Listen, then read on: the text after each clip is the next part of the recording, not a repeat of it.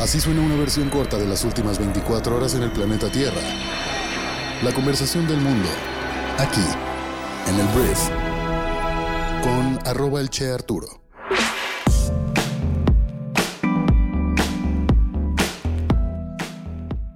Muy buenos días, bienvenidas, bienvenidos a esto que es el Brief para este miércoles 17 de enero.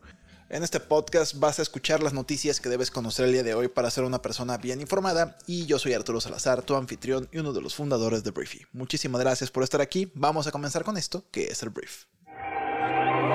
Arranquemos hablando de México y tenemos que hablar de la pandemia del coronavirus que al parecer todavía no termina. Las autoridades de salud de México registran un aumento de casos que responde, según han explicado, a la temporada invernal y el aumento de las enfermedades respiratorias y también a la entrada en el país de la variante JN1 Pirola, altamente contagiosa. JN1 Pirola, así se llama. El Sistema Nacional de Vigilancia Epidemiológica, el SINAVE, registra en su último conteo unos 200.000 casos de contagios por COVID-19, cuyo concentrado está en la Ciudad de México con 21.425 casos.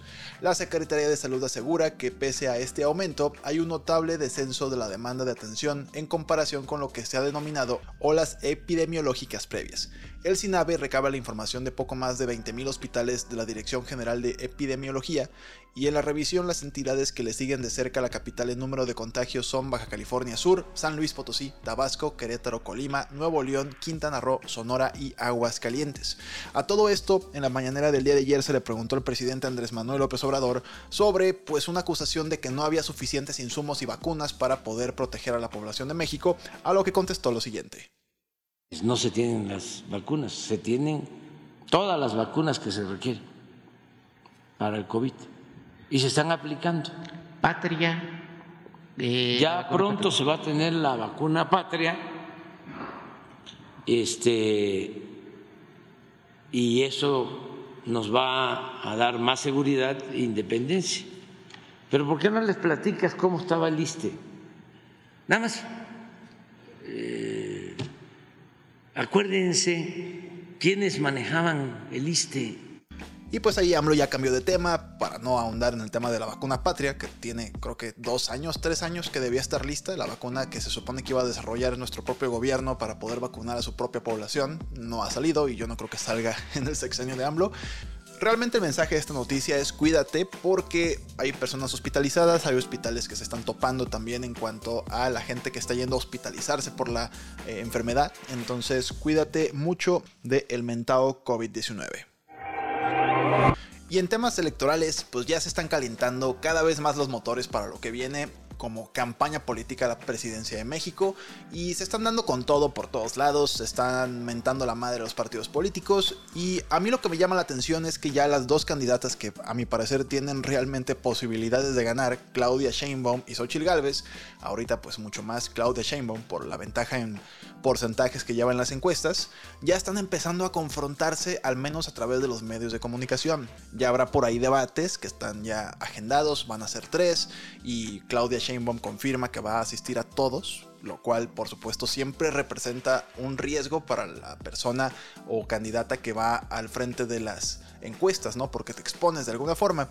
Pero mira, en temas de seguridad, pues Ochil Galvez ha sido muy vocal criticando lo que se ha hecho en este gobierno y te voy a mostrar nada más pues un ejemplo de lo que está sucediendo en estas pues ya confrontaciones, te digo, a través de medios de comunicación y redes sociales. Chil Galvez ha criticado mucho la seguridad del país. ¿Cuál es su opinión sobre este tema? Ellos tendrían que explicar la guerra contra el narco, nunca la han explicado. Habría que preguntarle qué opina de García Luna, secretario de Seguridad que coordinó la supuesta guerra contra el narco cuando hoy sabemos que pues es un narcotraficante preso en Estados Unidos. De ahí vino toda esta escalada de violencia, que lo que hay que ver es que el presidente ha ido disminuyendo, ha costado más trabajo de lo que se pensaba porque había una descomposición, pero hay una disminución. Claudia, me preguntas qué opino sobre Genaro García Luna. La verdad, mi opinión no es nada positiva sobre él. Te reto que le preguntes a Omar García Harfush, que es cercano a ti, qué piensa de él. Ellos trabajaron muchos años juntos. Es más, creo que es hasta su mentor. Ahí me cuentas qué te dijo. Y esto es, y me gusta. Me gusta que ya haya un poco más de debate, que ya se contrapongan ambas posturas. Me encantaría empezar a ver propuestas de ambas partes también Y bueno, todavía no es momento de nada de eso, pero se va calentando toda la contienda, esto a nivel nacional, por supuesto a nivel local. Hay muchas otras conversaciones que van a empezar a surgir, pero por el momento nos interesa más el tema nacional.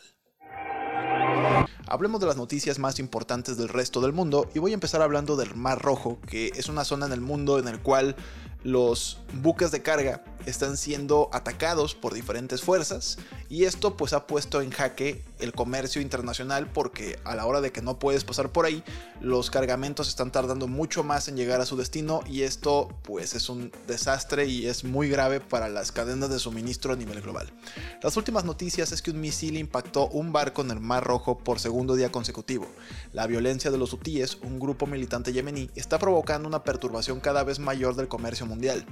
Volvo Cars dijo que había detenido la producción en su fábrica de automóviles en Bélgica después de que se retrasaron las entregas, mientras que una empresa que operaba camiones cisterna de gas para Shell dijo que sus barcos están siendo desviados.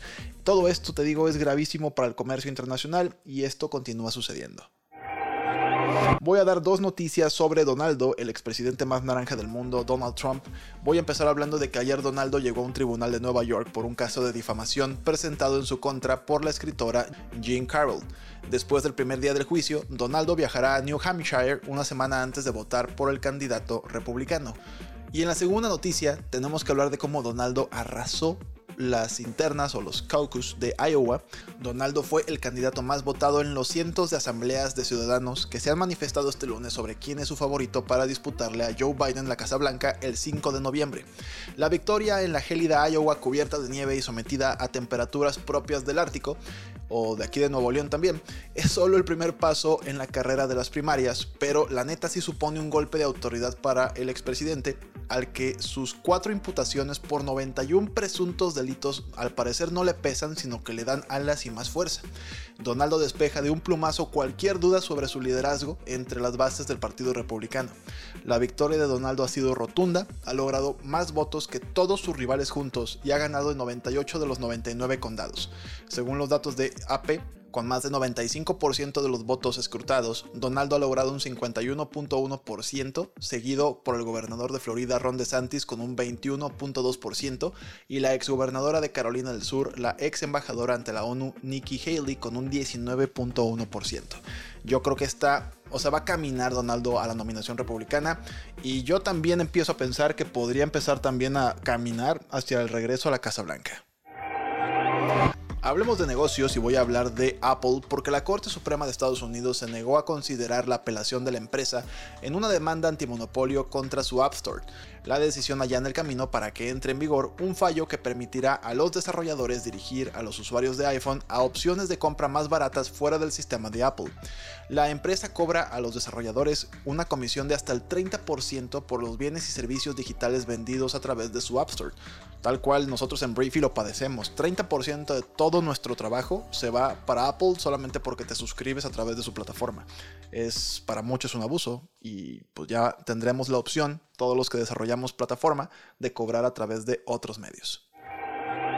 Las ganancias de Morgan Stanley cayeron casi un tercio interanual en el último trimestre del año 2023 debido al aumento de los costos de su negocio de gestión patrimonial y a un acuerdo con los reguladores sobre el blockchain. Mientras tanto, Goldman Sachs informó mayores ganancias trimestrales debido al sólido desempeño de sus divisiones de gestión de activos y patrimonio. Los menores ingresos provenientes de la banca de inversión y el comercio arrastraron a la baja las ganancias. Los camioneros polacos dijeron que suspenderán su bloqueo de los cruces fronterizos con Ucrania después de llegar a un acuerdo con el gobierno. Representantes del Ministerio de Infraestructura de Polonia dijo que el gobierno intentaría implementar todo lo solicitado por los transportistas. Habían estado protestando contra lo que consideran competencia desleal de sus homólogos ucranianos provocados por los cambios en las normas de la Unión Europea tras la invasión a Rusia. Li Qiang, primer ministro de China, dijo que la economía de su país creció un estimado 5.2% en 2023, superando el objetivo oficial del 5%. Las cifras oficiales se publicarán este miércoles, pero la economía de China está tambaleándose. Gran parte de la desaceleración se puede atribuir a su asediado mercado inmobiliario. Los controles estadounidenses a las exportaciones, los asustadizos inversionistas extranjeros y la represión del gobierno contra las empresas tecnológicas pues también han contribuido la caída. Hablemos de entretenimiento porque Succession, un drama sobre un magnate de los medios de comunicación y la feroz lucha de su familia para reemplazarlo, ganó 6 premios en su última temporada en los Emmys. Otros grandes ganadores incluyeron The Bear, un programa sobre un chef joven que hereda una tienda de sándwiches en ruinas tras la muerte de su hermano, y Beef, una comedia dramática oscura sobre una disputa en espiral entre dos extraños. Te recomiendo todas estas series, son buenísimas, no por nada ganan premios. Succession en HBO Max, eh, The Bear está en Star Plus y me parece que Beef está en Netflix. Voy a terminar hablando de ciencia porque un equipo de científicos chinos ha anunciado este martes el nacimiento de Retro, un macaco clonado, o sea, un chango clonado con una nueva estrategia para conseguir monos idénticos. El líder de la investigación, Qiang Sun, explicó que la clonación de seres humanos sería completamente inaceptable y asegura que no está en sus planes y que ni siquiera pensaremos en ello. Pero sí es un método que podría llevar a eso. Eso sí también hay que decirlo. Ya en el año 2007, la Universidad de Naciones Unidas publicó un informe en el que planteaban que la clonación de seres humanos era quizás inevitable, pero no estamos todavía por ahí, hay muchísimo escrutinio, hay muchísimos eh, reguladores que están impidiendo esto, no sé si esto va a ocurrir, la verdad es que las cosas suceden muchas veces a pesar de que un sistema no quiere que sucedan. Entonces, francamente, yo sí creo que veremos humanos clonados. No quiere decir que esté a favor, pero yo sí creo que habrá gente que lo haga a pesar de todo lo que podamos decir en un país que tal vez no tenga mucha, mucha regulación, no lo sé. Muchísimas gracias por estar aquí. Te agradezco de verdad que escuches este podcast y que se lo compartas a cualquier amigo familiar que le pueda llegar a interesar. Y te invito a apoyar este programa suscribiéndote a Briefy, nuestra plataforma educativa para líderes de negocios, en la cual vas a poder encontrar una curación resumida del conocimiento de negocios más importante del mundo. Básicamente, con inteligencia artificial vamos a las mejores fuentes de conocimiento de negocios del mundo en cuestión de lecciones, tendencias, libros, todo eso, y te traemos lo más importante que tienes que conocer el día de hoy para que desarrolles habilidades en 15 minutos al día. Descarga nuestra app y pruébala totalmente gratis por 14 días. Gracias una vez más por estar aquí y nos escuchamos el día de mañana en la siguiente edición de esto que es el brief. Yo soy Arturo Adiós.